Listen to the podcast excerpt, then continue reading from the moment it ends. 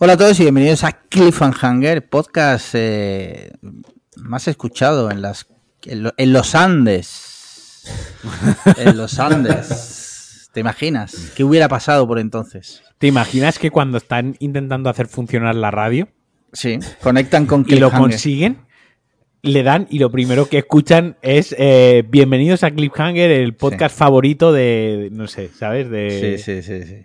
Podría haber pasado de Miley. De Miley de mi ley. Muy bien, pues aquí y en ese momento, en ese momento dicen, déjate de comerte a Felipe. Y se quedan ahí, y se quedan las dos horas de programa escuchando, ¡eh, venid, venid, venid! Y se quedan ahí eh, diciendo, ¿tenéis dinero para hacernos Patreon, tal, no sé qué, ¿sabes? Cuando volvamos, ¿no? Cuando los, los, que, los que hayan sobrevivido. Gracias eh, a Cliffhanger mantuvimos la cordura. Y, nos vamos a hacer Patreon por nosotros y por lo que nos hemos comido. O sea, el doble, o sea, el tier de 10 euros, tal, no sé qué. Sí, sí, sí. Eh, pues aquí estamos una semana más, eh, Marquino y yo, con un invitado muy especial. Ese invitado se hace llamar Strip Marvel en la intimidad, pero su nombre real es Raymond. Raymond, buenos días. Buenos días porque son las 10 y 36 de la mañana cuando conectamos con la oficina central de Marvel Studios Aquí estamos, buenos días. eh, Raymond es un, es un mecenas, un invitado de honor, porque se dedica, y ahora ya en serio, no es Street Marvel, ¿vale? Eh, jamás invitaríamos al enano ese aquí. Eh, eh, al enano ese, a un enano, sí, si algún enano, a un enano sí, claro. lo diga. De hecho, yo tengo gran debilidad por los enanos, son gente que me cae muy bien. Eh, o sea, ¿a quién también le caen muy bien los enanos? ¿A quién? A Stephen Hawking. Stephen Hawking. Cierto, ahora...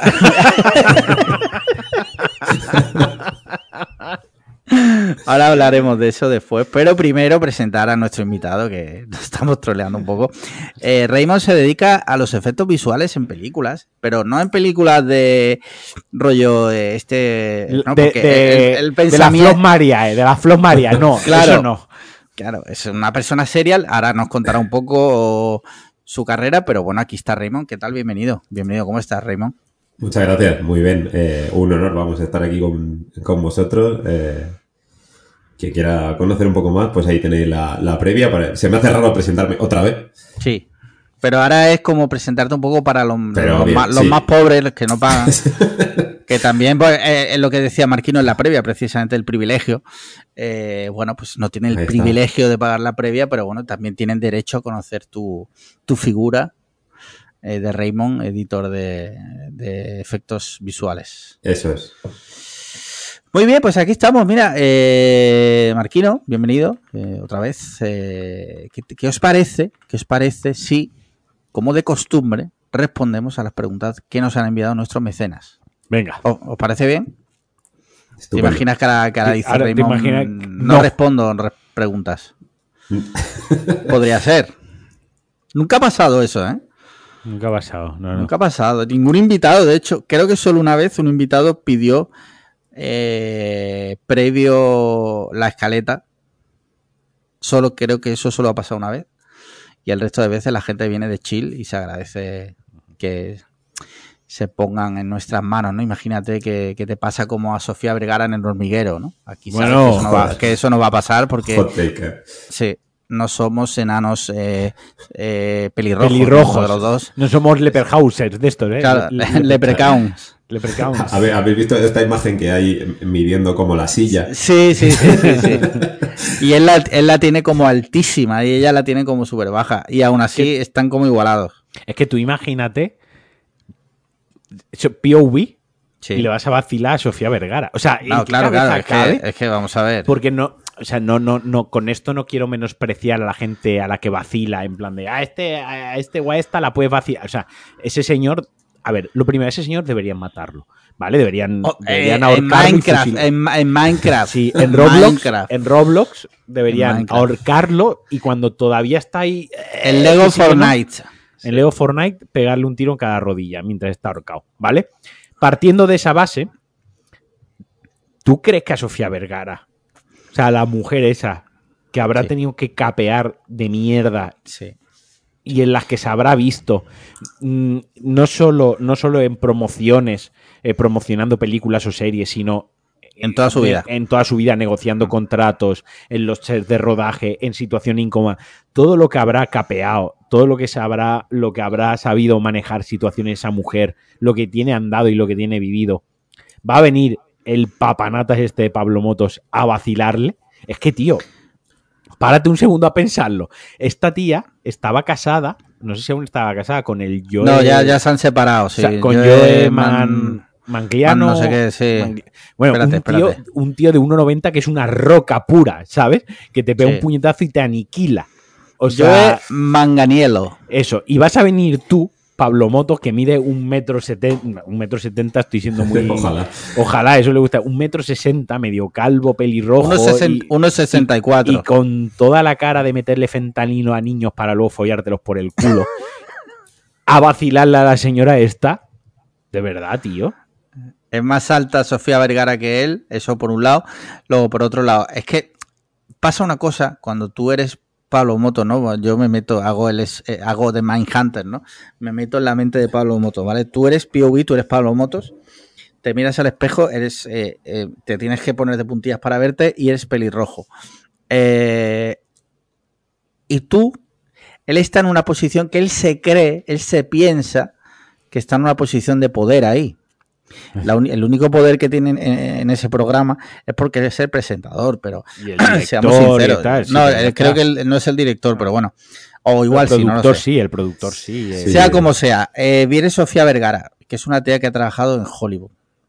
Es una mujer eh, que nada más que hay que verla, es eh, impresionante. No me refiero eh, que esté buenísima tal, sino me refiero a lo, a lo que impone, porque es una mujer que claramente ha tenido que lidiar Está con... empoderadísima. Está empoderadísima. tremen- tremendamente empoderada. O sea, Viene de una industria que le mea la cara a, a la española eh, cien mil veces, que esta tía ha estado en Jimmy Fallon, que ha estado en, en tal, ¿sabes? Y tú te crees, de verdad, Pablo Motos, o sea, tú te crees que te vas a sacar la polla delante de Sofía Vergara.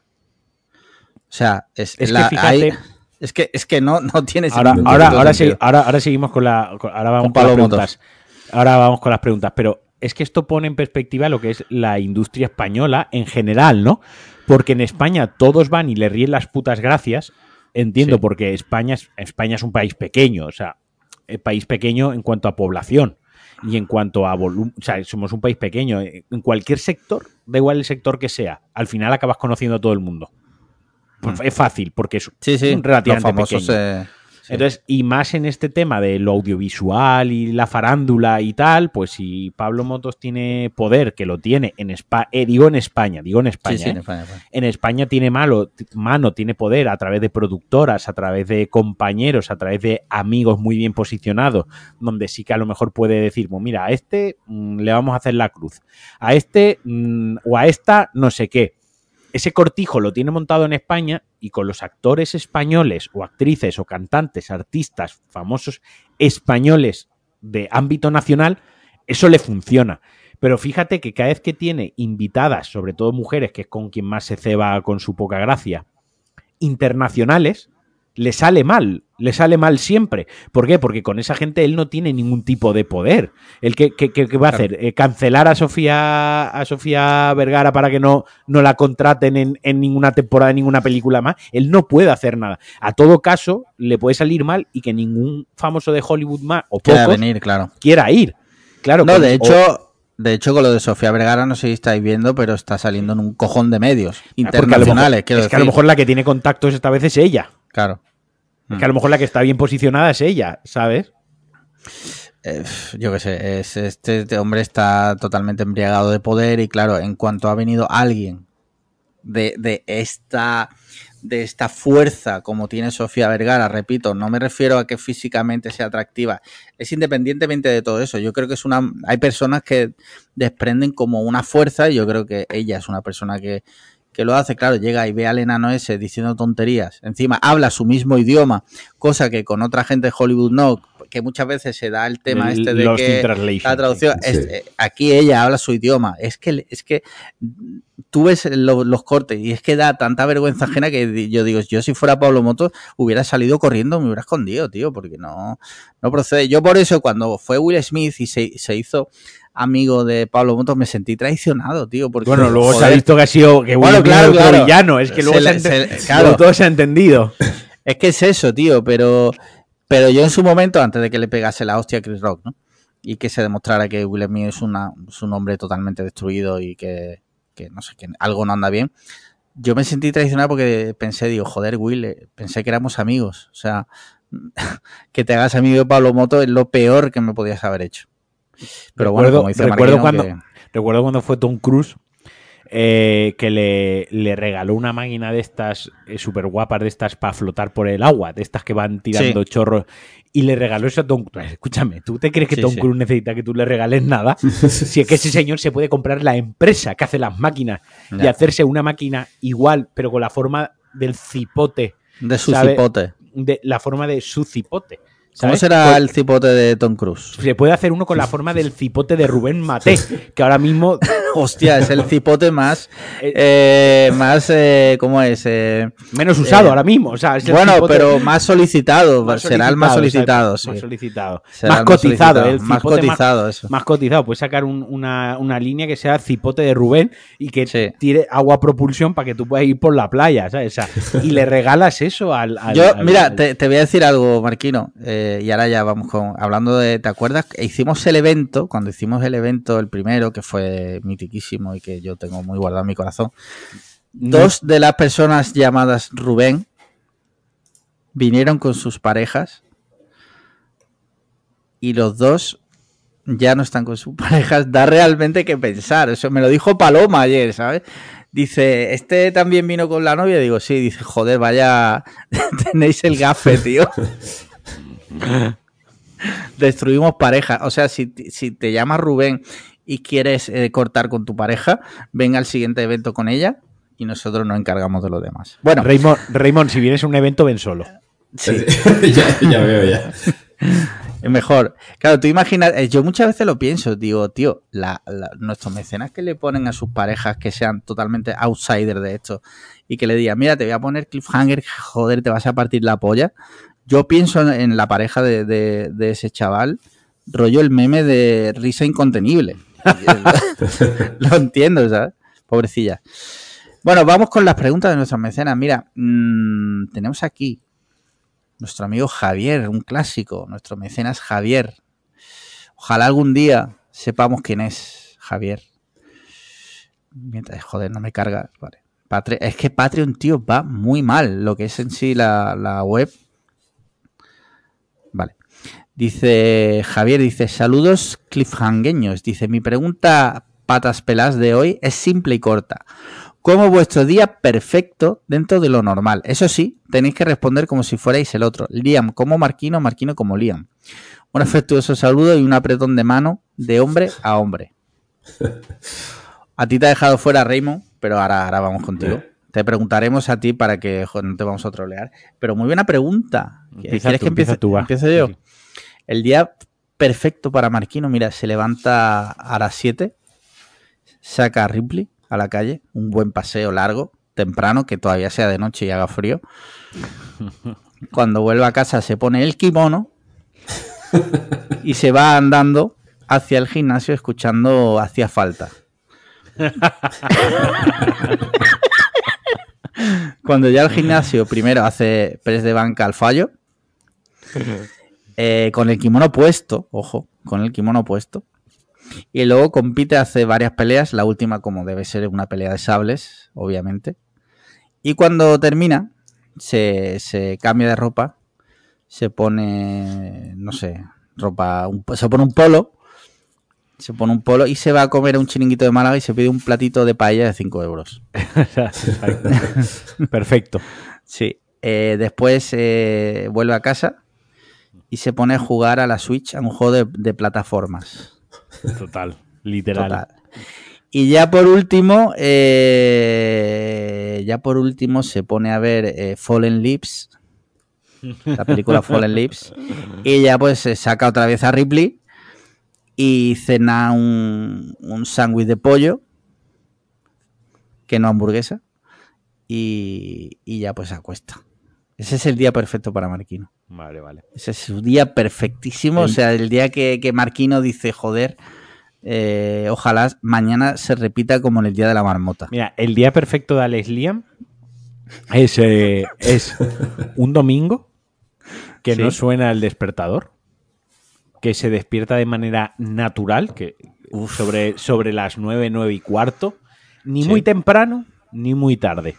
Bien. Una hora en la que me he podido descansar, pero aún tengo mañana por delante. Y, insisto, se despierta de manera natural. Bien. Se coge, se, se lava los dientes, se ducha, se arregla, se pone su prenda favorita, pantalones azules con sus Air Force One bien blancas para que destaque el pantalón azul.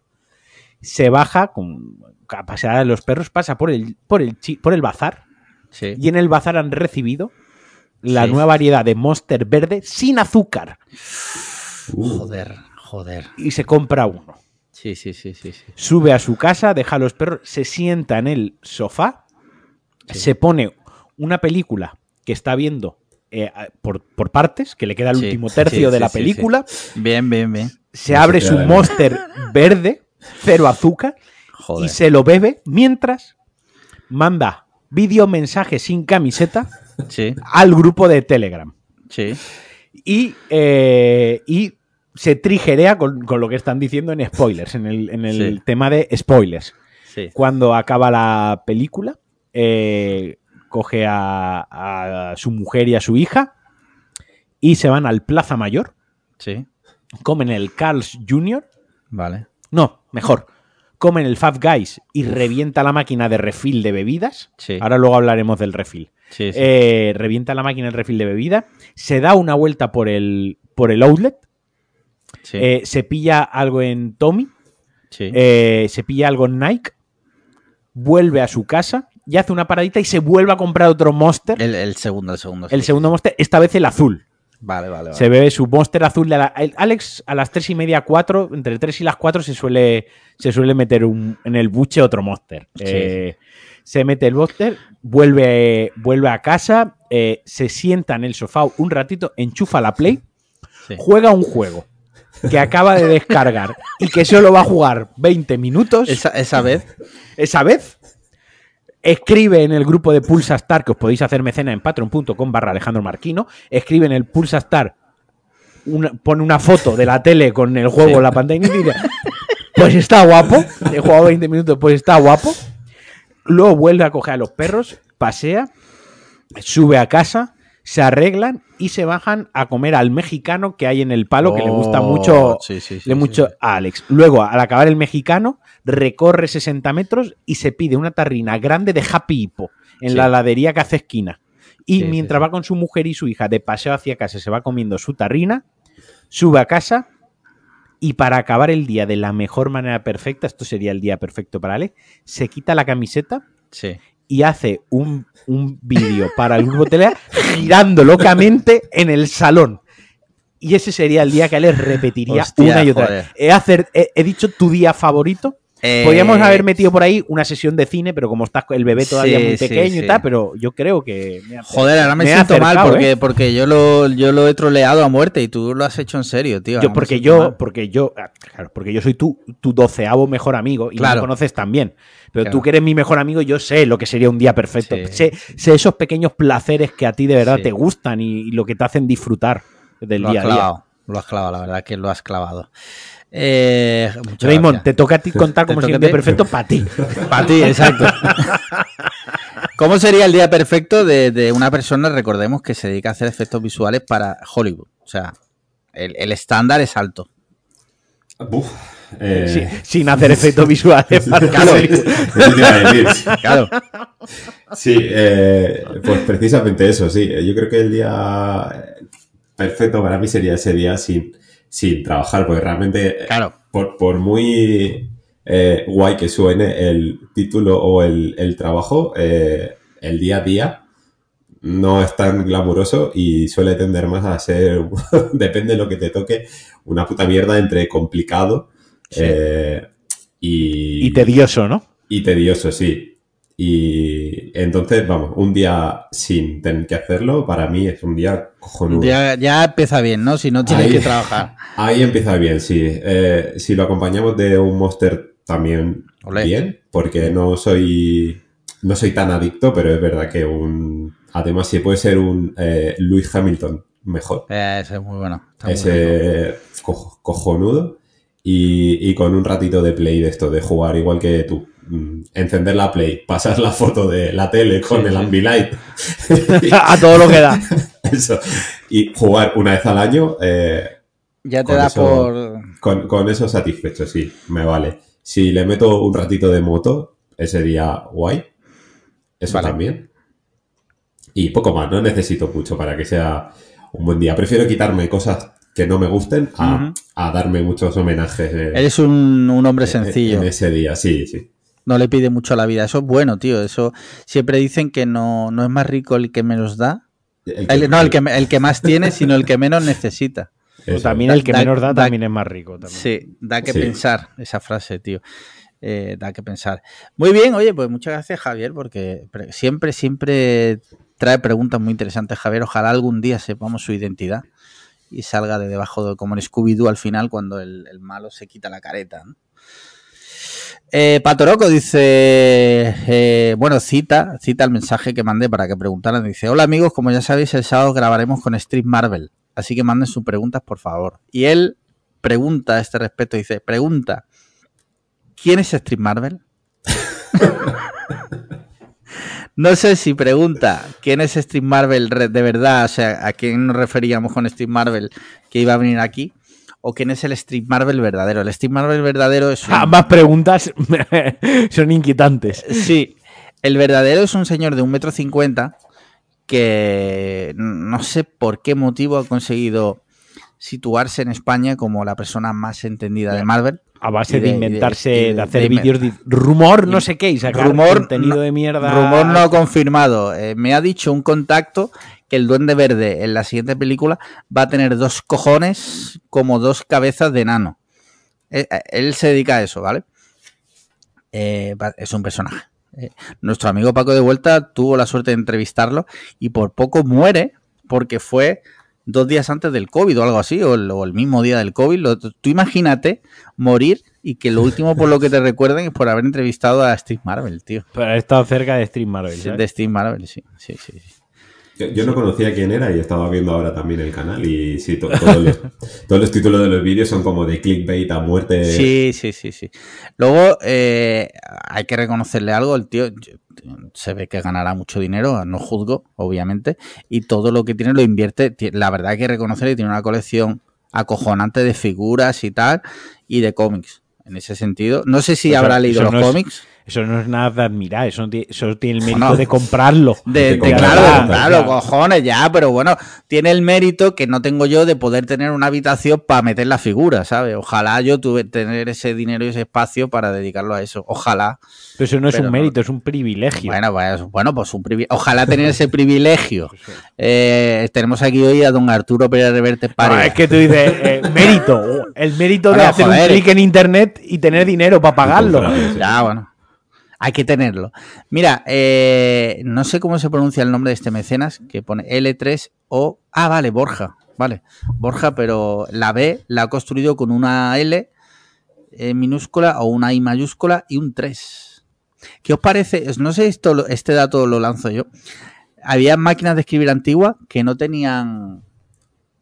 No tenían I mayúscula y tenías que utilizar la I. O sea, no tenían I mayúscula y tenías que utilizar la L minúscula. La, la de mi padre era así. La que tenía mi padre en el taller era así.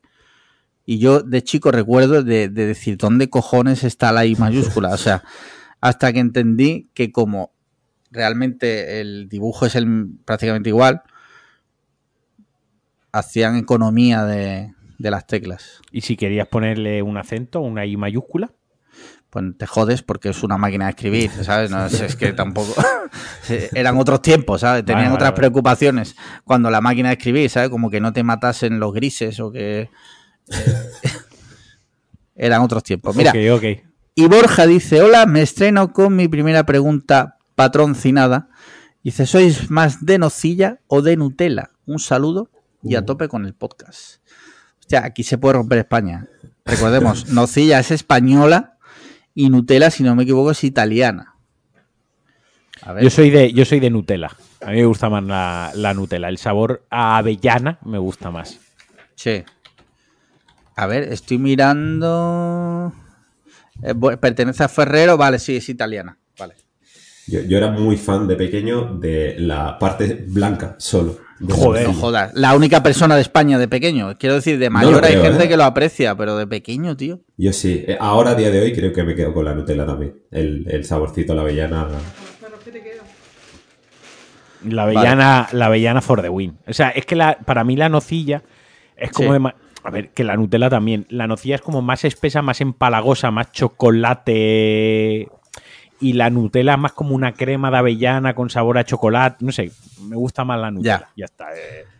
Yo tengo que decir que me da un poco igual. Quiero decir, me gustan las dos. O sea, no me posiciono como con otras cosas, ¿no? Como por ejemplo, si me pregunta, ¿qué te gusta más, el Monster o el Red Bull? Obviamente el Monster. El Red Bull es que directamente no me gusta. Cuando lo he bebido ha sido por necesidad prácticamente. Bueno, necesidad. Nadie necesita beberse un Red Bull, pero tenía mucho sueño y lo único que tenía era un Red Bull. Pero no estoy tan posicionado Nutella y, y nocilla. Me gustan las dos. Sí es verdad que el sabor de la nocilla quizás es lo que tú dices, Marquino, es un poco de- más eh, chocolate, ¿no? Más puramente chocolate. Sí, sí, sí. Sí. ¿Vosotros de pequeño cogíais el bote de nocilla y os lo comíais con cuchara? No. ¿No? No, tampoco. Hostia. Yo lo... eh, Pensaba no, no que se entero, decía- ¿eh? No entero. Si, metía, si metíamos la punta La polla. o algo No, así. hombre, no. Eso, eso entiendo que sí. Vale, vale, vale. Muy bien, pues, oye, no, no, no hay más preguntas. Eh, La gente está vaga todavía, está, mm, están todavía con lo que hemos hablado antes, que te incorporas a- después de Navidad y necesitas vacaciones de las vacaciones. Entonces, ¿qué te parece, Raymond, Sí. si nos cuentas, o sea, eh, te dedicas a hacer efectos visuales para cine, pero para cine de, de verdad, de, cine de This is Cinema, no de, de cosas, eh, no quiero menospreciar Sí, cosas- otros cosas trabajos, bien, sí. pero eh, mi, mi primera pregunta, si te parece, es primero, ¿cómo decides que quieres hacer eso? O sea, ¿cómo tú un día Vale. dices, yo quiero hacer eso? Eh, ¿Te nace o porque tú ya de chaval, cuando todos hemos tenido nuestra época del ordenador, voy a hacerlo por hobby y de repente te das cuenta de esto me gusta, yo quiero vivir de esto? ¿O fue accidental? A ver, no, no fue eh, súper claro como, como el otro día estaba viendo, escuchando una entrevista a un director de cine y decía, no, yo de pequeño ya me veía todos los making offs, me los grababa en vídeo tal. Eh, en mi caso no fue tan así, sí que pues como típico chaval con el ordenador y, y todo esto, eh, me empezó a molar el tema de la fotografía, entonces una cosa llevó a la otra y, y aunque como pelis no considero que sean muy allá, eh, me molaba mucho y me producía esa curiosidad de saber cómo lo han hecho cuando veía las pelis de Transformers. Sí. Yo veía eso y decía, hostia, esto mola. La peli en ese momento me flipaba, como chaval. A mí, a mí La alguna me flipa, no, no hace falta Sí, o sea- sentir vergüenza. Sí, sí, no, no, no, al final no tiene, no todo el cine tiene que ser trascendental y, y cambiarte la vida, eh, con que te entretenga, vale. Y, y bueno, me producía un poco curiosidad ese, ese tema y ya fui un poco enfocándome hacia ahí a como me mola esta parte de hacer eh, imágenes mm, usando una herramienta como puede ser un ordenador sin, eh, pues eso, mm, de momento no tengo muy claro dónde quiero tirar porque no lo conozco, pero voy a ir eh, investigando. Entonces, pues empecé un poco con la edición de vídeo, After Effects, hacer vídeos con los colegas de la carrera y tal, eh, típicas explosiones, disparos, cosas así. Y entonces ya ahí descubrí un poco que había una profesión eh, concreta, bueno, que estaba todo el campo de los efectos visuales, donde, oye, ahí pu- puedo dedicarme a, usando un ordenador, hacer películas, a trabajar en, en este tipo de, de pelis que a mí me gustan, que me gustaría participar en ellas. Entonces voy un poco a investigar a ver qué, qué hay.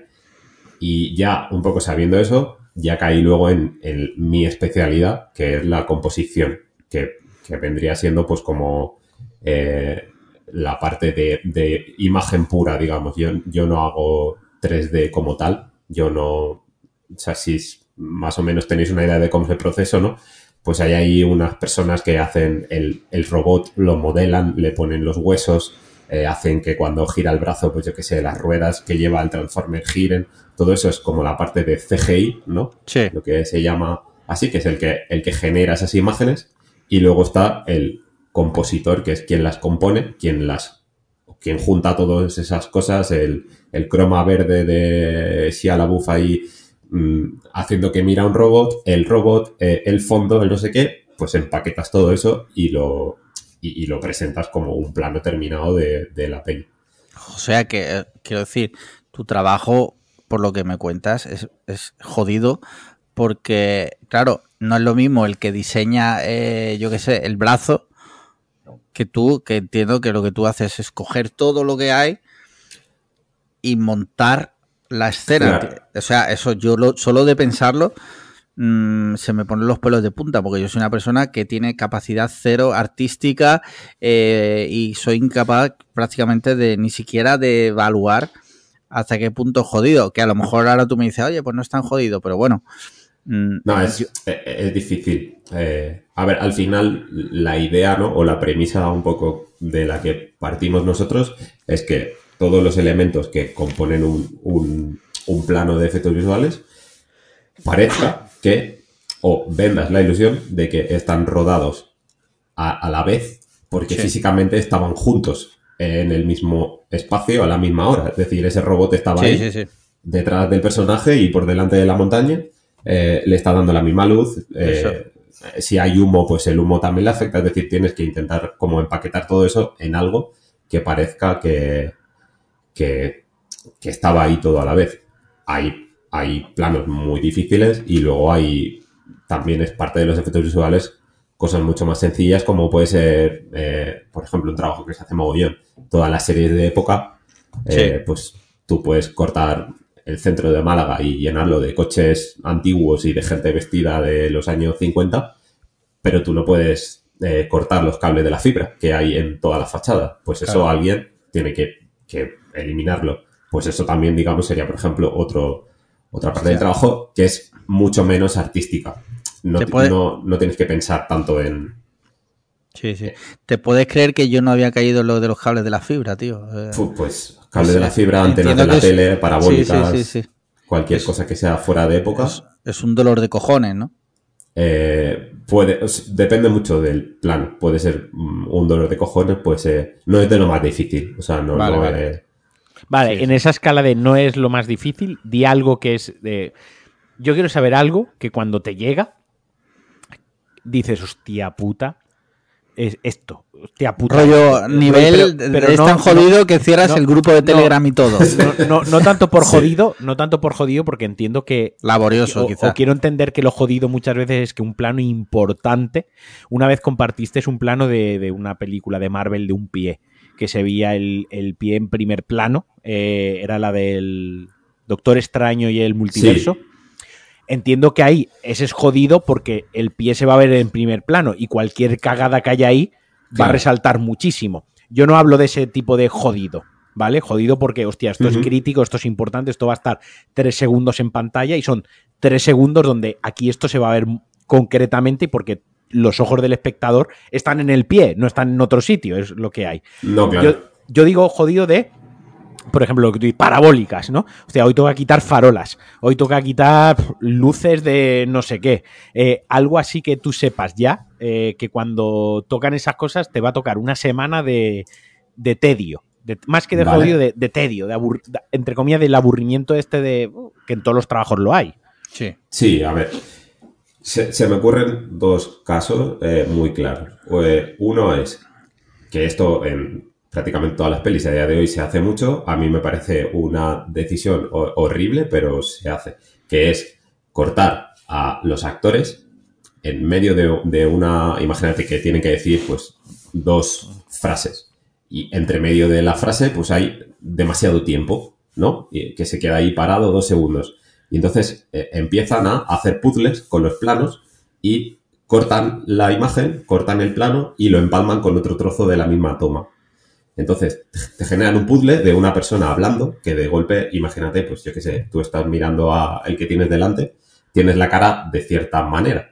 Si Sí. yo ahora te corto y pongo otro clip, tú tienes la cara siempre de otra manera distinta. Vas a Fea, tener- fea, fea, porque tiene la cara fea, pero de otra manera. Claro, vas a estar con, yo qué sé, mm, con los ojos diferentes. Con... Cambia el gesto, claro. Claro, entonces, de golpe te dan eso y te dicen, oye, haz- hazme que esto No no se note. note, porque es que aquí en medio, eh, yo qué sé, pues, o imagínate, to- la toma es muy buena, pero en medio había un hueco, o eh, ha mirado a la cámara, o ha tosido, o yo qué sé, ha hecho cualquier cosa que hace que tengamos que cortar un trozo y empalmar esto. Y claro, eso eh, en un personajito que está ahí de fondo y tal, lo hace relativamente rápido, pero cuando te dan un primer plano de un puto actor que está todo el cine mirándole la cara, Sí. que, que tú, mm, lo, tú, tú lo ves en casa y ya es difícil que quede bien, pero yo siempre, y cuando doy clases se lo digo a los chicos, imaginaos que lo que tú ves en tu pantalla, que es un palmo de tu mano, en el cine es del tamaño de un puto coche. Sí. Entonces, eh, que esa persona ahora tú tengas que hacer que mágicamente eh, cambie su gesto, te lo tienes que prácticamente inventar. Eso suele ser muy difícil porque, porque realmente tú llevas toda tu vida viendo la cara de la gente, ya sea en persona y, y en, y en pelis. Entonces, cualquier gesto que sea raro, que sea robótico, eh, no, no te va a funcionar. Sí, el valle, el valle inquietante, ¿no? Que le llaman. eh, eso es. Eh, el, el Uncanny Valley no es exactamente lo mismo, pero Bueno, va un poco sí, por ahí. pero- Cuando sí. ves algo que, que no es natural para ti, eh, es, eso ya suele ser un trabajo bastante complicado. Y esto lo puso muy de moda eh, Fincher. Además, en sus making of lo suele enseñar. Entonces, claro, ahora cualquier director cuando ve que un plano, en vez de dirigir bien a sus actores y Claro. las cosas bien, dice, Lo que quiere arreglarlo luego, ¿no? Claro, dice, luego ya, pues, si aquí me sobra. ¿Dices eh, con esto, tiempo- dices con esto que Finch no es buen director? Es- es lo- yo lo que mi cerebro se ha quedado con esto. Eh, no, no, no, no, no va por ahí. O sea, yo puedo entender, a mí me flipa Fincher y entiendo que, que pueda haber planos. El pro- donde se haga eso, el problema es abusar de ello y tomarlo como solución fácil. Sí, Ah, que mi- lleguen directores y se flipen y, Mi, mi y crítica se, crean, más- se crean Fincher, ¿no? Mi, mi crítica va más por los directores de, o sea, he hecho pelis de comedia de Amazon, la típica peli española que te ves Sí. un domingo por la tarde porque te la pelas y te duermes, que tienen 50 planos así. Y dices, hostia, tío. Qué eh, necesidad. ¿qué, o sea, ¿qué necesidad hay de hacer esto aquí? Es verdad que eso pues nos da trabajo. Ahí no, no te puedes quejar. Pero bueno, eso es algo que no hace ilusión. Y otra cosa que suele ser eh, pesadillas es el tema de la ropa. Todo lo que sea trabajar encima de la ropa eh, suele ser súper mega difícil porque la ropa se mueve de una manera que no tiene puto sentido. Como se arruga una camiseta, es muy difícil recrear eso. Y Sí, que no responde a un patrón, o sea, es totalmente aleatorio. Es, es muy complicado. Entonces, eh, siempre que, que se ve un actor volando, cuando los ponen con cables y los sujetan ahí, pues claro, todo lo que son arneses y cosas de seguridad, todo eso siempre lo llevan atado a la ropa. Entonces, cuando eso tenemos que quitarlo, tienes que inventarte la, la ropa que hay. Sí, sí, o sea, sí. le tienes que poner... Así, el otro día lo contaba por el grupo y llevo 58 versiones de un plano que le, cambiándole la camiseta a un señor precisamente por, por un tema así. Eh, un plano, un primer plano de la camiseta y claro, es, o sea, no sé cuántas horas podemos llevar varias personas trabajando en eso. Eh, es bastante difícil. Bueno, Que salga desnudo. Claro, eso te iba a decir. ¿No sería más pelotas. fácil que, que saliera. Claro. eh, hombre, no desnudo, porque entonces le tiene que borrar la pichilla con, con, con el, el pincel del. Con el, De clo- con el tam- el tampón de clonar. El tapón de clonar. Ya, ya tenemos nombre para el podcast. Le ponemos el tampón de clonar Tampón a la de pichilla Paco de Best. Eh, no, y ahora te, te hago dos preguntas que están relacionadas entre sí, ¿no? Una vez que decides, ya tú has eh, decidido que yo quiero hacer esto, ¿no? ¿Cómo? O sea, eh, ¿cómo buscas que estudiar primero? Y, y una vez terminado de estudiar, eh, lo, lo hilas, si te parece, con cómo encuentras tu primer empleo de esto, porque entiendo que no es fácil. A ver, eh, bueno, yo me metí a estudiar eh, una carrera de que realmente a día de hoy igual no me hubiera hecho falta como tal para dedicarme a esto, pero sí es verdad que te aporta un background sobre otras cosas a nivel audiovisual. Yo hice eh, comunicación audiovisual, Sí. hace Mi- mucha, mucha Mi morralla, mujer, mi mujer estudió eso también. hace mucha historia de la comunicación, hice televisión, hice radio, esas son cosas que a día de hoy no, no me aportan algo tangible, pero sí, Sí. que, bueno, al final tienes un background de cómo funciona pues, el Mm. audiovisual y, y guay. Eh, por casualidades de la vida, hubo un chico que iba un año por delante Raymond que... is out. Uy, ¿se ha ido? Sí, pero No, no, estás aquí, has vuelto. estás aquí, sí. Eh, Te has quedado en por casualidad de la vida conocí un chico. Y luego, igual venía una anécdota sexual o laboral. ¿Nos oyes? No. A ver. Eh, no.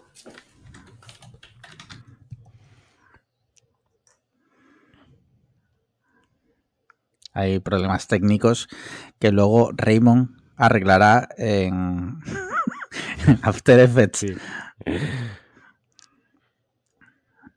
Hola. ¿Ahora? Ahora, Ahora sí. Que te quiero sí. que te quiero decir yo, eh, por ejemplo, yo que todas estas interrupciones del podcast luego tengo que hacer que no se noten, que todo, que ahora que te has caído no se note, lo puedo mandar como portfolio, pues decir, oye, mira, yo todos Mándalo, los sí, podcasts, todos los podcasts Mándaselo se a. Fincher.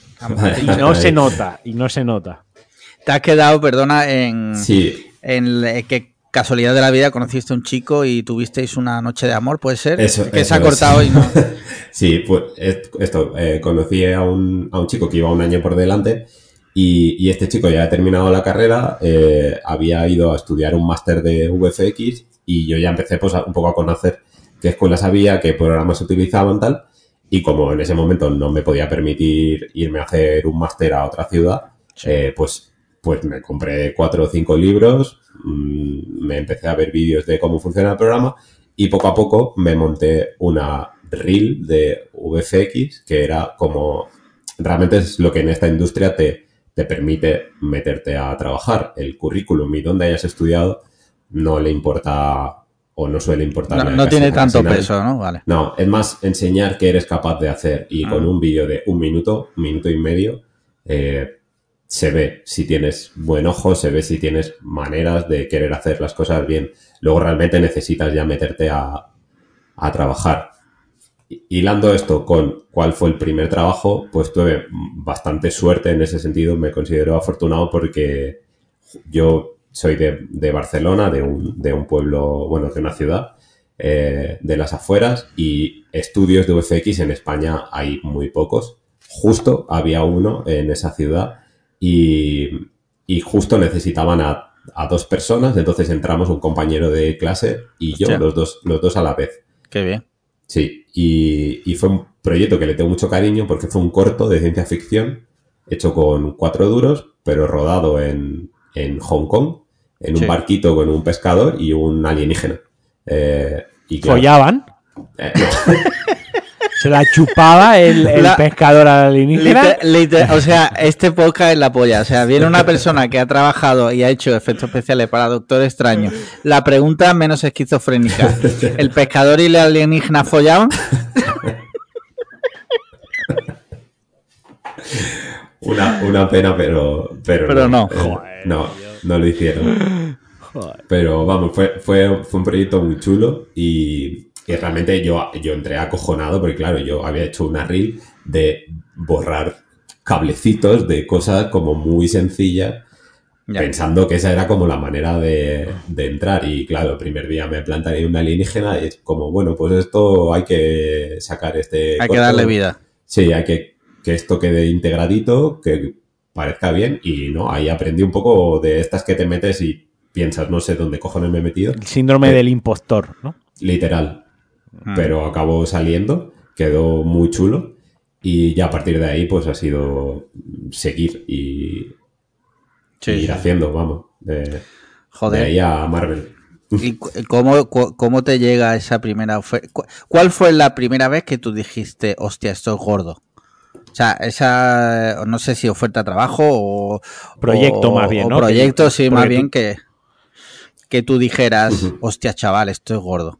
O sea, Eh, hombre, la, la primera semana trabajando en Doctor Strange fue, fue literal. O sea, yo ahí pasé las dos primeras semanas, yo creo que de las peores de los últimos años. Eh, síndrome del impostor multiplicado por 5.000. Eh, claro, se, mezcla como a lo mejor, quizá te, te, hablo de fuera, la ilusión de decir, hostia, qué guapo, ¿no? Porque, joder, entiendo que, que te gustan ese tipo de pelis, ¿no? Y por otro lado, decir, estará a la altura, que, que, que yo creo que es algo que todos nos hemos preguntado alguna vez y que en este caso sería, como tú dices, por mil, porque dice, es que, joder, es que el puto doctor, es que es Benedict Cumberbatch, claro. Eh, es el puto doctor extraño, tío. Sí, eh, yo venía de muchos años haciendo cosas, o sea, con experiencia, digamos, ante muchos tipos de planos y de problemas, o sea, al final el bagaje que te da, trabajes en la comedia de la tele o en una peli así, al final tienes como una experiencia que, ha, solucionado muchos problemas. Los cables los has quitado igualmente. Sea de una comedia o sea de, la, de una peli de la hostia, cables hay.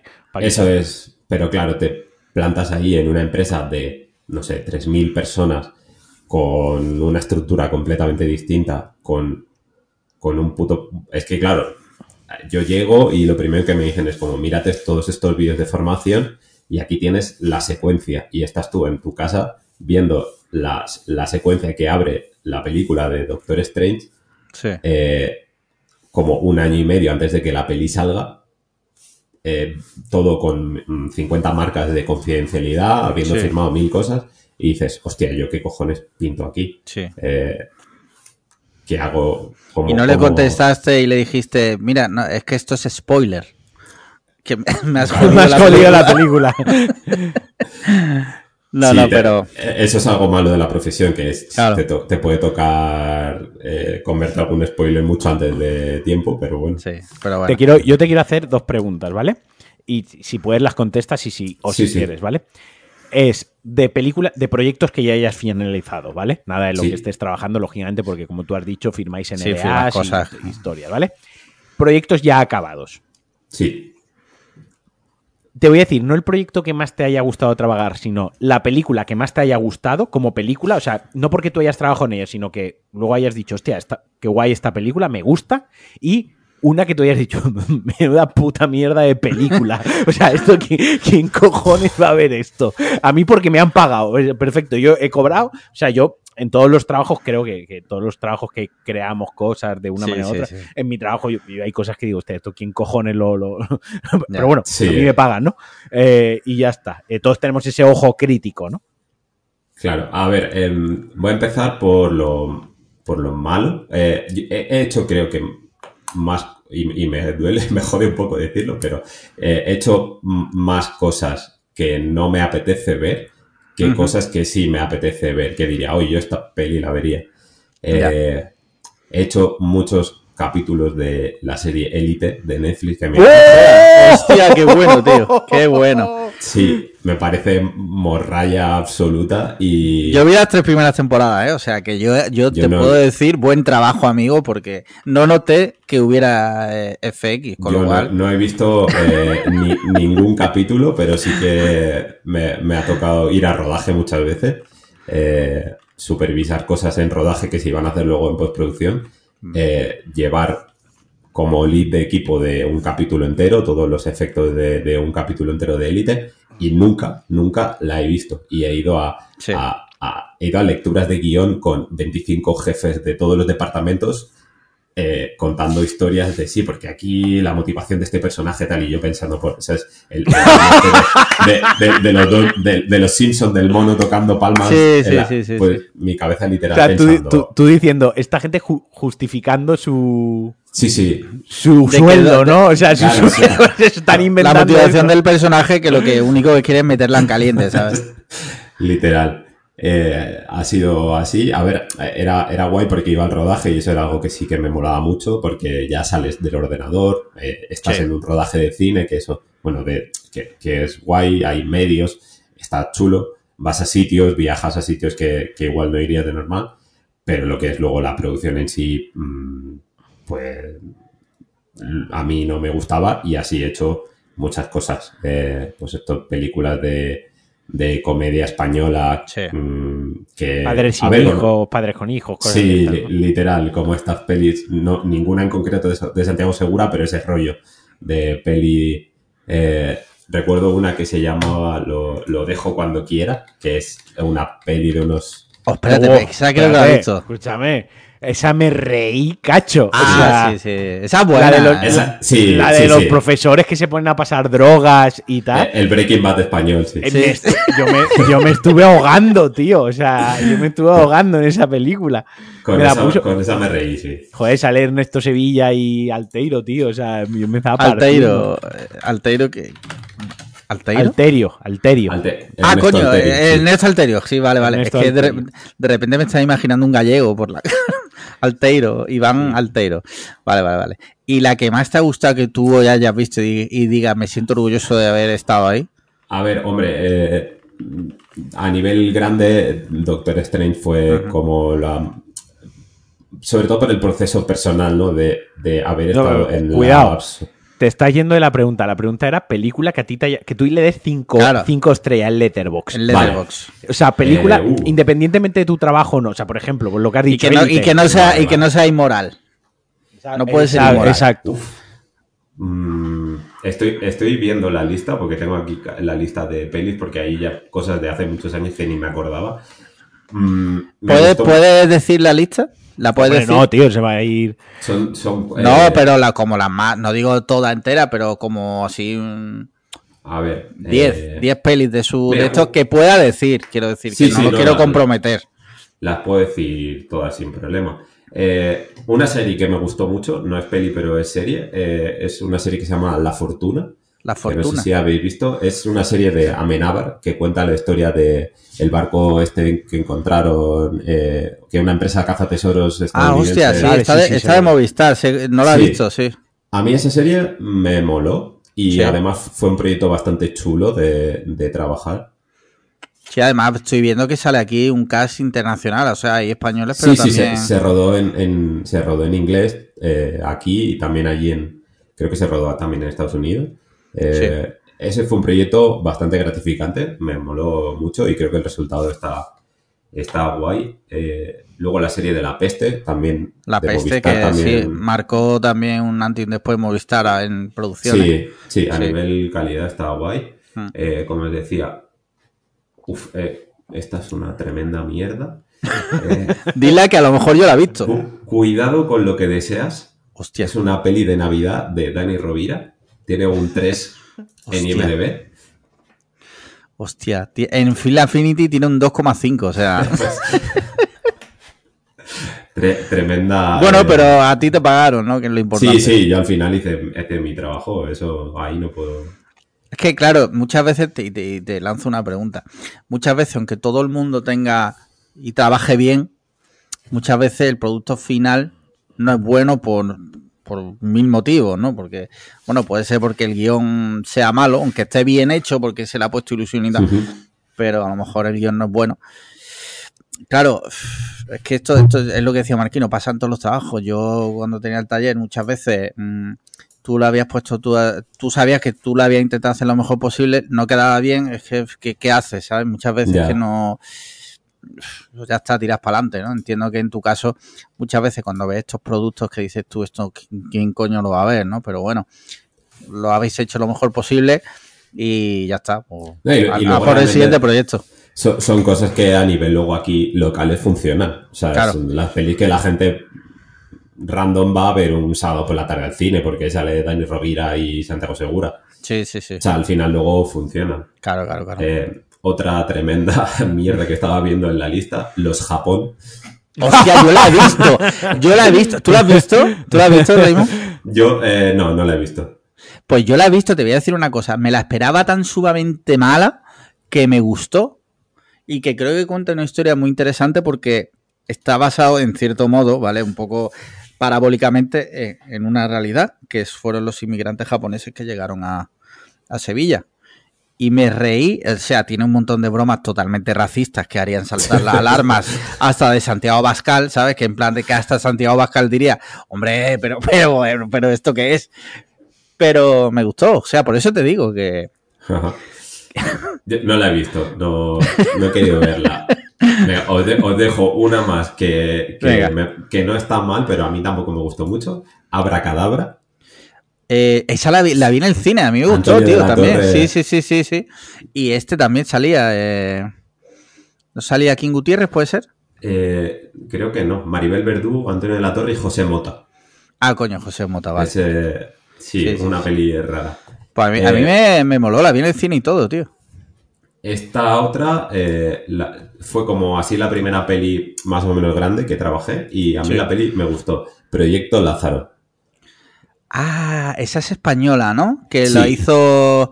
Pero es Eh, también con casting americano y rodada en inglés. Sí, y el director creo que era un Mateo Gil, Ma- que Mateo hizo Gil. guiones para Amenábar en su momento, sí.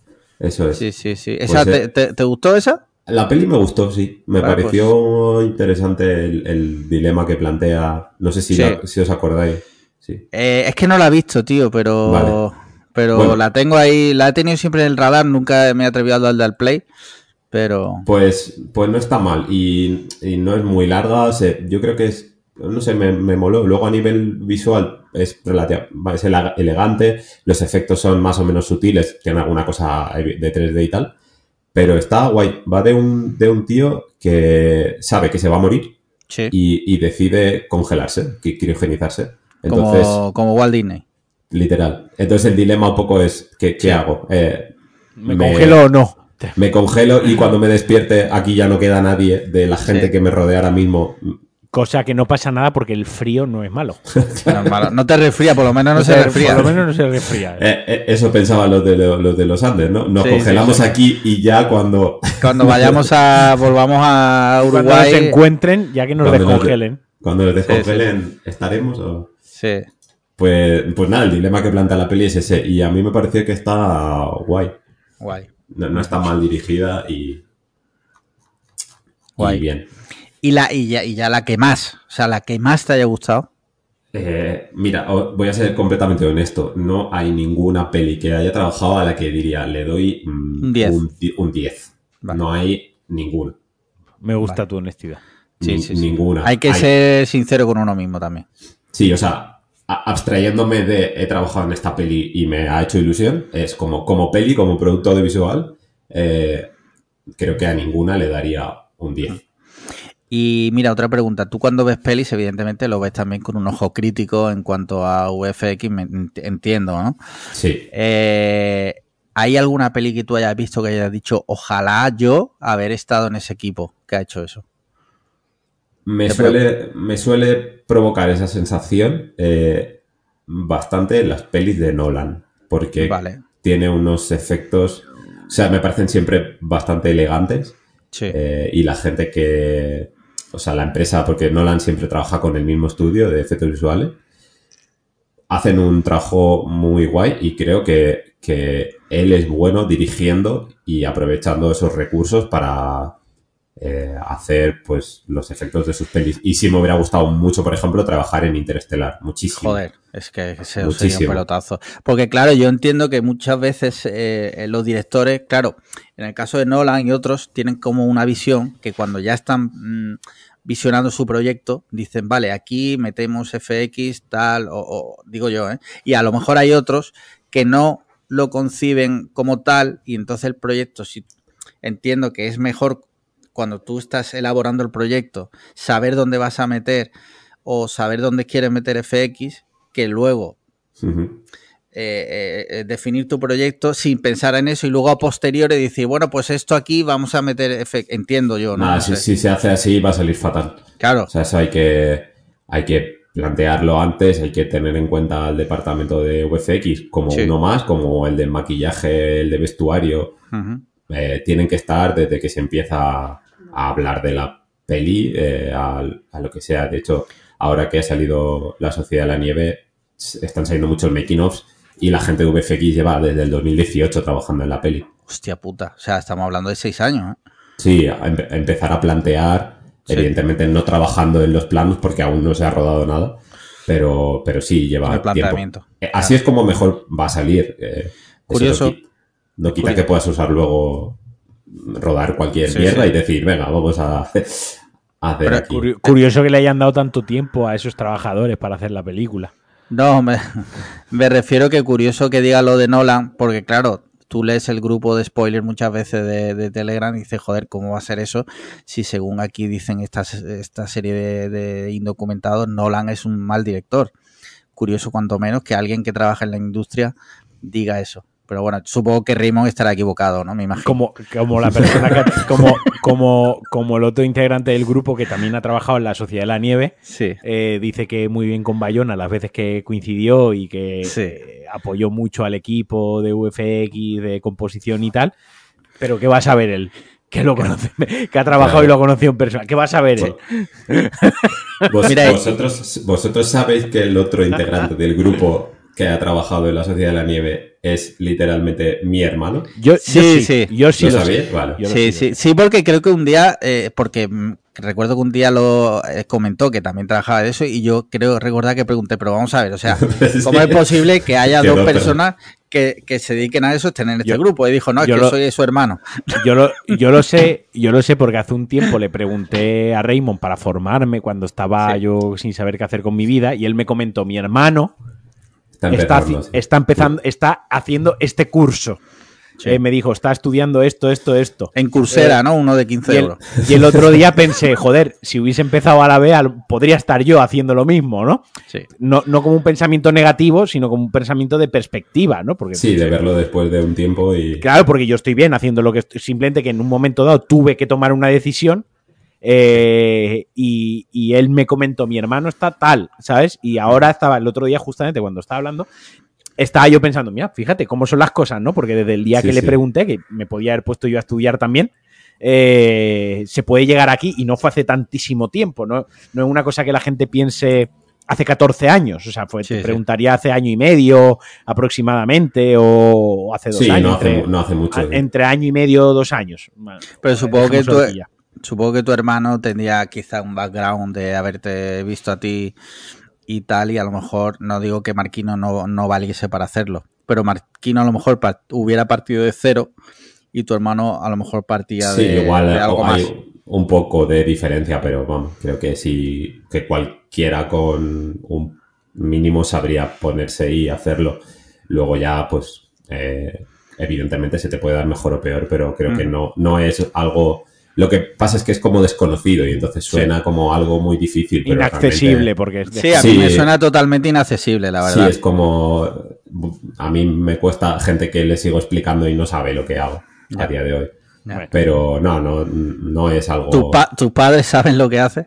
Sí, pues espero que sí, ya después de tanto tiempo. Vale, no es que a mí me pasa que mi madre no sabe yo lo que hago, ¿sabes? Y lo mío tampoco, lo mío no es ni de lejos tan complicado como lo tuyo, ¿sabes? Y mi, mi madre no, no sabe lo- a lo que me dedico. Sí. Y ya por último, si te parece una pregunta que te lanzo, Eh, ¿con quién te gustaría trabajar? No, intuyo que quizás va a decir Nolan, no lo sé, pero. ¿Con qué, o con qué, no tiene que ser un director, pero con qué estudio, con qué marca o con qué tal, dices tú, ojalá algún día ser como ellos y trabajar con ellos? Entiendo que Mm. Cliffhanger, me, me molaría bastante y ya por porque a nivel personal y visual me gusta eh, el mundo Mandalorian y Star Ajá. Wars me llama Vale. bastante la atención. sí, Es relativamente difícil de acceder. Sí. Mm, Por una serie de circunstancias, es- sin moverte de España es relativamente complicado. Eh, pero bueno, sí sería algo que me molaría. Y, y el mundo Nolan también. Lo que Mm. pasa es que le, le estoy cogiendo un poco de tirria últimamente por todo el tema este que ha habido ahora de eh, Oppenheimer no tiene Ya, ya, sí, eh, efectos. Claro, Ya. y igual, y luego hay no sé cuántas personas en los créditos. Sí. Eh, hay una corriente ahora con ese tema que nos tiene un poco de... Sí, que como que quitarle valor al FX y más eh, del, no, solo efectos prácticos. Y es como, sí, bro, eh, lanzaste una Claro. bomba, ¿no? Claro, lanzaste una bomba nuclear de verdad. hay, hay una corriente ahora como de marketing que no sé realmente qué aporta o a quién le aporta que la peli no tenga...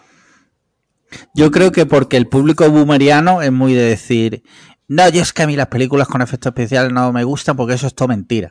Y Claro, muchas es- veces no tienen ni puta idea de hasta qué punto lo que están viendo tiene, porque Elite tiene FX, Un. ¿sabes? Y, y otras películas que tú dices eh, tal, no, que no se aprecia y, y- y entiendo, esto es una frase también súper hecha de, no, los buenos FX son los que no se notan. No sé si es verdad o si estás de acuerdo. A, a ver, eh, depende del tipo de FX. Claro. Eh, evidentemente lo suyo es que no se note, es como lo más exitoso de tu trabajo, pero mm, un puto monstruo gigante escupiendo Claro. fuego. O un sabe- Transformer, sabes que claro, no es un camión. Sabes que, sabes que no existe. y si crees que existe, amigo, tienes un problema. Sí, Claro. tu problema es otro, sí. Y ya, ya ultimísimo, ¿cuál es la posibilidad de que en uno de tus trabajos de repente aparezca ahí el logo de Cliffhanger eh, en, la, en la uña del dedo chico del Doctor Extraño, por ejemplo? Eh, a, a ese nivel. Del sería, 0 al 10. eh, 0,5, o sea, sería ¡Oh, ¡Ojo! Hay liga, hay liga, no ha dicho cero. algo, algo ahí sí, pero sería, sería difícil porque, bueno, luego, luego pasan cosas y se olvidan como pasó en, creo que fue Mandalorian, una taza de café y cosas Sí. así. No, que en, Juego de Tronos también se dejaron Ah, el- lo del Starbucks. La del Starbucks, sí. Puede- pueden llegar a pasar cosas así, pero ya de primera sería bastante difícil meter el logo de Cliffhanger en un ordenador que no tiene internet. Ya. Bueno, Porque ya no, no hay manera de bajarte una imagen porque están. Ah, cerrados. porque, porque cuando trabajáis es sin conexión a internet. ¿o Claro. ¿Cómo? Sí, sí. eh, Vale. está solo abierto a la red interna y Entiendo. no puedes descargarte nada, pero incluso que, que es un impedimento a la hora de hacer tu trabajo porque Ya. necesitas ver una imagen de una referencia o lo que sea y es como, oye, fulanito, pásame esto, por favor, Sí. eh, métemelo en la red interna porque si no, no puedo usarlo. Claro. Es- eh, Sí, que hay tantas medidas de seguridad que es complicado trabajar. Que, Eso, se, que se está incómodo, sí. eso pasaba también, lo, lo, lo dijeron mucho lo- los actores de doblaje español con, Hmm. con Juego de Tronos. Yo no veo nada doblado, pero me parece un trabajo respetuoso y ole ahí porque el, el doblaje español es bastante bueno. Pero se quejaban también de eso, de que tiene tantísimas medidas de seguridad que era difícil trabajar, que les ponían el plano tan pequeñito y con Sí. un montón de, de marcas de agua que, que prácticamente no sabían ni lo que estaban haciendo. O sea, eh, y, y claro, es, es cierto. Es una Sí, yo entiendo que tiene que haber seguridad, pero claro, eh, llega un momento en la que es incómodo para ti para trabajar y, Sí. y puede ser un, un rollo, pero bueno, es lo que toca. Oye, pues joder, súper interesante, tío. Ojalá, eh, bueno, ojalá te invito a que vengas otro día y sigamos hablando de esto porque sinceramente me parece un mundo que para la gran mayoría de, de mortales, incluso gente como Marquino y yo que, que vemos mucho cine, que nos encanta el cine, pero yo creo que es un mundo tan desconocido, tío, que mm, todo lo que cuentes eh, me parece como súper, súper... Estaría ahora escuchándote hablar de todo eso, la verdad. No te lo digo por compromiso porque estés aquí Sí, o sí. porque sea mecenas, sino porque la verdad me, me parece súper súper curioso, súper interesante y que yo creo que a nuestro oyente le va a encantar y por eso yo creo que deberás venirte otro día, si te Yo parece. encantado cuando vosotros queráis. Vale, pues eh, mira, va- vamos a pasar porque vamos Vale, ya yo, súper... yo voy muy mal de tiempo porque me están esperando para un Venga, compromiso. so- solo un tema, solo un tema y pasamos a las secciones fijas. a- a- no, había quedado a las 11 y son menos, menos 20, menos cuarto. O sea, voy tarde. Jeffrey Epstein. No Sigue murió. vivo, Sigue, sigue vivo. vivo, Sigue vivo. Tío, el día 22 supuestamente se libera el, el sumario y van a salir los nombres. O sea, ya se ha hablado de lo de, tío, lo de Stephen Hawking, es verdad, tío, que le gustaba ver enanos en tanga haciendo ecuaciones en pizarras altas, tío. O sea, la mente humana puede llegar a ser tan depravada. La suya es una mente que está a otro nivel. Es que. A mí me encantó, me encantó un tuit, tío, que te juro que estuve yo solo, porque claro, como estaba solo, que mi mujer y mi hija estaban en, en Granada, yo estaba solo en mi casa, leí el tuit, yo te juro que me puse a chillar de la risa, que era, ¿qué pasaría si se descubre que la teoría del todo de Stephen Hawking no fue suya, sino que fue de uno de los enanos en tanga y él se la robó? A mí me gusta lo que decía Sandra, ¿no? Que quiero decir que se está vilipendiando mucho a Stephen Hawking, pero Sí. ¿Hasta qué punto él es culpable? Porque a lo mejor lo pusieron ahí, le desconectaron la batería de la silla. Claro, y no podía y hacer él, nada. Y él no, y como decía Sandra, ¿no? Eh, él lo mucho que podía, que, que iba a decir, no, parar, No. alto, esto está mal, Stop, stop, sí, eh, sí. pilila, enano, stop, Sí, sacadme de aquí. Es que él no Claro. podía hacer mucho más que. que- cierto. y cierto. si le habían quitado la piedra, le habían echado ahí el freno mano a la silla, ¿qué cojones iba a hacer? Es que no lo sabemos, no sabemos las circunstancias. Y os lanzo una pregunta. ¿Vosotros creéis que realmente existe este compendio mundial de, de personas de tal poder que iban a una isla a violar niños. Sí. ¿Creéis que eso puede pasar realmente? sí. Sí, sí, yo creo que. Y que sigue pasando, sí, sí. Por supuesto. O sea, es Yo creo que también, pero que joder. El, po- el poder. Quiero decir, es que esto, eh, y no me enrollo mucho porque soy yo el que sí. tiene prisa.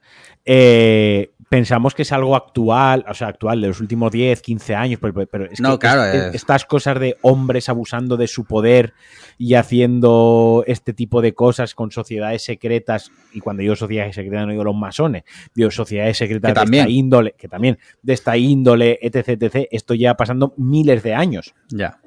Miles de años. Lo, que va, lo que va cambiando es la forma, lo que va cambiando es la tecnología, lo que va cambiando es la relación, que cómo, cómo, cómo Sí. lo crean, cómo lo ocultan, cómo lo manejan, eh, los límites de la legalidad, cómo...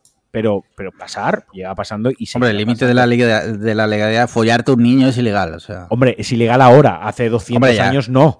Quiero Pero decir, el otro día del le- país. es le que- pregunté, le Ah. pregunté a ChatGPT Ah, bueno, pues ya está. que yo a veces, no, que yo a veces tengo conversaciones con ChatGPT que espero que jamás salgan nunca a la luz. Le pregunté si había algún país del mundo, no porque yo quiera ir, ¿vale? Sino por curiosidad. Por lo que sea. Si, si en algún país del mundo es legal el sexo con niños. Tío, pero y según por- ChatGPT escúchame, no. pero ¿por qué haces eso? Porque a veces me eh, te he dicho que Pero estuve tú- pero que cerca se- de dos semanas solo en mi que- casa. Que te tienes que loguear con una cuenta en ChatGPT. Bueno, vamos a ver. Ya, joder, Y pero hay si una quiero IP. saber. Bueno, coño, si algún día viene la policía, le, le diré, mira, era simple curiosidad, me aburría no mucho. sirve, no, no servirá. Ya, Es que te ya veremos. problemas tú solo, cabrón. Bueno, ya, ya hablaré con Sandra, que es mi abogada. Eh, bueno, tú dile que se vaya preparando por si acaso. Dile, Ale ha buscado esto en ChatGPT, ¿qué pasa? Bueno, pues ya veremos qué pasa. Ojalá salgan nombres gordos, tío. Yo tengo ganas de ver qué pasa ahí. Eh, si tuviera que haber algún español en esa lista, ¿quién crees que puede ser? Zapatero. Rodríguez Zapatero. No, Pablo Motos. Pablo Motos. Sí, más Pablo Moto. Pablo Motos. Sí una- No, pero seguro, Antonio, eh, Santiago Seguro sí que tiene vi- vibes. Santiago Segura, el día que le hagan un Me Too a Santiago Segura nos vamos a reír, ¿eh? Y que utilizó Sí. Torrente, esto lo digo yo, no quiero meter en un lío a Raymond, ¿vale? Esto es una opinión mía, que utilizó Torrente para aprovecharse de situaciones eh, para estar con mujeres jóvenes eh, y de buen ver, eso mm, no me cabe la menor duda. O sea, Sí, sí. Por eso ahora aprovecha para estar con niños. Bueno, va. Vamos a. vamos, vamos a. Rápido, contad videojuego, videojuego, venga, No, Raymond. Ra- Raymond, videojuego Ah, muy rápido. me, me he terminado el, el Ragnarok, el God of War. Que, Ah, qué bien. Que lo Qué pillé el año pasado con la consola cuando venían los megapacks estos gigantes y, Sí. y se me estaba haciendo muy bola. Pero el no haberlo terminado me impedía como ponerme a jugar a otra cosa. Eh, me apetecía jugar a otra cosa, pero dije, venga, va, me lo voy a terminar. Y aprovechando que estuve malo, eh, pude terminarlo y bien. Luego es verdad que, que me gustó. Eh, guay, que mola. Eh, lo, lo recomendaría. Un poco largo. pero- Recomiendas, ¿no? Vale. Sí. Marquino.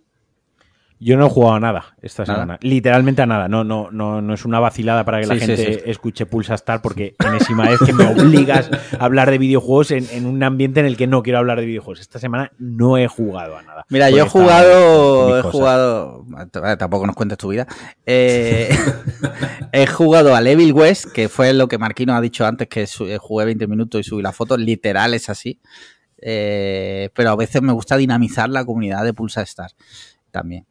Eh, está chulo el juego y también eh, empecé a jugar al Robocop, que me lo han regalado para Reyes, y hostia, muy salvaje. Eh, puede llegar a ser repetitivo, pero me gusta mucho, me gusta mucho volver al personaje, creo que es súper canónico el juego y eso me parece súper guay porque Robocop marcó mi infancia, como yo creo que la de muchos chavales de los 80 y está guay, tío, la banda sonora, el diseño de personaje es canónico 100% y me mola mucho, me, me está molando mucho. Eh, venga, series, Raymond, ¿qué estás viendo, amigo? Pues terminamos anoche eh, la de Cristo Rey. Que, Hostia, esa la, la quiero ver. Sí, eh, no conocíamos mucho la figura de, de Ángel Cristo, y de sí. Bárbara Rey, la verdad, porque tanto a mi chica como a mí nos, nos pilla completamente fuera. Sí. Eh, y, y- y la verdad es que bien, o sea, bueno, o sea, a ver, no es un seriote, pero, pero guay, nos ha molado la historia y, y haber conocido un poco al personaje que no teníamos Mm. ni, ni mucha idea. Eh, mira, un dato que lanzo random, mi, mi- recuerdo cuando Paloma y yo todavía no éramos novios, que éramos solo amigos, me manda un día un, un SMS, Hostia. ¿vale? De la época. Me dice, no sé por qué, pero en la hamburguesería de mi barrio está Ángel Cristo. Hostia. Me lanza esa data. Y yo dije, joder, esta mujer tiene que- es la mujer de mi vida, ¿sabes? y así fue, así fue. Eh, Marquino, ¿qué estás viendo de series? ¿Qué has visto de series? No he visto nada. eh, Casualmente hoy que Marquino tiene prisa no ha visto nada, no ha jugado a nada. Es que voy viendo, he visto el capítulo de Richard de esta semana, que es el que Ah, vale. toca. Bien, Sí. pues es que yo no hago lo de ver una serie completa, lo, lo suelo hacer rara vez. Lo Vale. veo, pues veo el capítulo entonces, de Richard mira, de esta semana voy a hacer- y, y he hacer- empezado, he empezado a ver la de que has hecho, esta de Berto. Mira, que- sí, eso te iba a decir. Ahora te voy a poner un capítulo a la semana. ¿Qué te parece? Venga, me- a, la- a mí me, a mí me la pela, ya te apañas tú con Sandra, que es la que te pide la serie, ¿sabes? Eh, mira, yo, yo por mi cuenta, porque juntos no, no, no hemos visto nada, porque no hemos estado juntos, eh, me vi el caso Hartung en Netflix, una serie de un thriller danés. No está mal, está basada en una novela, no está mal, eh, se deja ver. No es tan buena como otros thrillers nórdicos, pero está chula, está chula. Está, está bien. Si os gusta el thriller y tal, está, está guay. Y bueno, pues eh, Raymond, pelis, ¿qué has visto recientemente? Cuéntanos. Pues la última que hemos visto ha sido La Sociedad de, de La de la nieve, La vale. famosa. ¿Te parece inmoral? ¿Te ha gustado? Eh, o sea, me ha gustado y moral no la considero porque al final cuenta un, un- un- un hecho. Me- o sea, bien. mm, al final cuenta un hecho que ya conocía más o menos la historia. Sí. eh, Sí, porque así él- que- esta es la segunda peli que se hace sobre... Claro, por eso. Y, y entrevistas a los supervivientes hay 50.000. eh. Ha estado en el, en el Jordi Wild. eran, hay un era- montón. eran argentinos, para hacer callar a esa gente, No imagínate. eran ¿eh? argentinos, ojo, eran uruguayos, ¿no? Uruguayos. O uruguayos, Sí. sí. es lo mismo, lo que cambia es- en- es- son 20 kilómetros que Sí. tienen de un lado a otro. Sí. Vale, eh, Marquino, ¿qué has visto tú Yo recientemente? también he visto la he visto Napoleón. eh, Vale. Ni es el desastre que pensaba que iba a ser, pero tampoco es la mejor película de Ridley Scott. Ya. La verdad que sí. Que la mejor es la de, la de, ¿cómo se llamaba? Eh, La de tu comunión. Escúchame, No, no, no, lo- la cosa está en que creo que lo que está muy acertado es el nombre de la película. Pues la película se llama Napoleón y la Sí. película va sobre, sobre Napoleón. Hay gente que se ha quejado o de que, bueno, pues que ahonda demasiado la película en su vida privada, en su relación amorosa, ¿no? Eh, hay gente que, que no es históricamente, no es muy rigurosa a nivel de historia, que la batalla no sé qué, no sé. Mira, escucha, choca- tocad una teta y salid a la calle. O sea, la película se llama Napoleón y va sobre Napoleón. De una manera más fideligna o no, pues es cine, es ficción y obviamente se tomará sus licencias para que la película, pues bueno, dentro de lo poco entretenida que me parece, sea entretenida. ¿De acuerdo? Pero sí que es cierto la película va sobre Napoleón, no sobre sus batallitas, va sobre él. sí. Que él hacía batallitas, vale, que él hacía, vale, pero la película va sobre él, ¿vale? Eso está, eso es importante que sepamos de qué va una película. Y luego he visto La Sociedad de la Nieve, que a mí, a mí personalmente, me ha parecido mediocre. O sea, me ha parecido una película buena, o sea, con unos valores de producción buenos. Se nota que hay ahí panocha, se nota que lo que dicen que es la producción española más, más cara, más grande, más ambiciosa, Ambiciosa o sea, el, el- el blockbuster, por así decirlo, español más grande que se ha hecho es este. Se Ujú. nota, se ve, o sea, es que se ve, Hmm. se ve Sí, que ahí hay billetes, se ve lo que decía que desde 2010, se ve que ahí hay cuatro años, cinco años de trabajo. Se nota que, que- que Netflix, esta vez el sello Netflix es el dinero, ¿no? Pero no tiene el sello Netflix de la IA de Netflix haciendo la película. Se nota sí. que es una película que hay cariño, hay una película donde hay trabajo puesto y demás. Ahora bien, una vez pasado eso, yo digo, coño, o sea, como valores de tal, lo que es la película en sí a mí me parece mediocre porque ni me llega a emocionar, no hay ningún momento que me toque la fibra, no hay ninguna escena que yo diga es memorable de, Buah, esta escena me ha marcado. Eh, creo que respecto a la versión de los años 90, a esta aporta No. un punto de vista quizá diferente que comple- complementa un poco, pero tampoco es que digas, hostia, menos mal que he visto esta porque con la otra no me había enterado de nada. Sí. No sé si me explico. Sí. Eh, pero sí que es cierto que mientras vi la película no miré el móvil. O sea, me retuvo mi atención todo el rato la película. Pese ¿Y a en la, no- escala, en la escala de inmoralidad, ¿dónde la colocarías? en cero, absoluto. Vale. O sea, a mí esto de. La ves que, ves que es moral. Totalmente, o sea, es que si nos ponemos a que no se puedan hacer películas de tragedias, ¡uh! la mitad del cine y la mitad de la música y la... Bueno, la mitad de los museos los quitamos, quitamos todos los cuadros, ¿no? Porque cuántos cuadros hay pintados de tragedias, ¿no? Eh, de momentos históricos. Que, quiero decir, que, que este señor haga películas de tragedias, eh, pues es su cine y si mientras le den dinero y la gente lo vea y da- pero es que a mí no me parece, es que son hechos históricos. Eh, Eso pasó. que- eso pasó, es que Otra cosa pasó. es que tú te inventes una peli y venga, voy a haceros llorar de la forma más fácil posible. Es que Oppenheimer, mm, Oppenheimer, ¿qué pasa? Eh, Oppenheimer, para empezar, que es una película basada en un puto libro. Es que ya para empezar, ¿qué hacemos? Quemamos los libros también, Sí. porque son obras literarias, son obras culturales que algunas entremezclan la ficción y los hechos reales y, y muchísimas basadas en, en hechos trágicos. Dicho esto, en sí la historia, a mí la historia en sí es que me parece curiosa, o sea, curio- curiosa no es la palabra, Curioso O sea, cuanto me- menos. curioso cuanto menos, pero ya está, una historia de supervivencia. Quiere decir que, que ya está, como los niños estos que estuvieron encerrados en la cueva esta en Tailandia. Bueno, Sí. si los niños hubiesen comido unos a otros, hubiese estado ahí un poco, hubiese tenido un puntito más, ¿no? Pero al final es gente jodida, en una situación jodida, eh, esperando a que los rescaten, ¿no?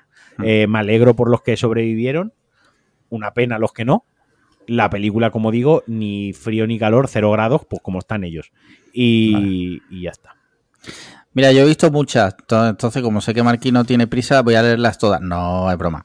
Mira, voy a decir solo las más así, ¿vale? Dream Escenario de Me Nicolas Cage. me gustó. Muy chula, me ha gustado mucho. O sea, dije, tiene una premisa bastante guapa. Eh, me reví de Batman, eh, que no la había visto desde su tal.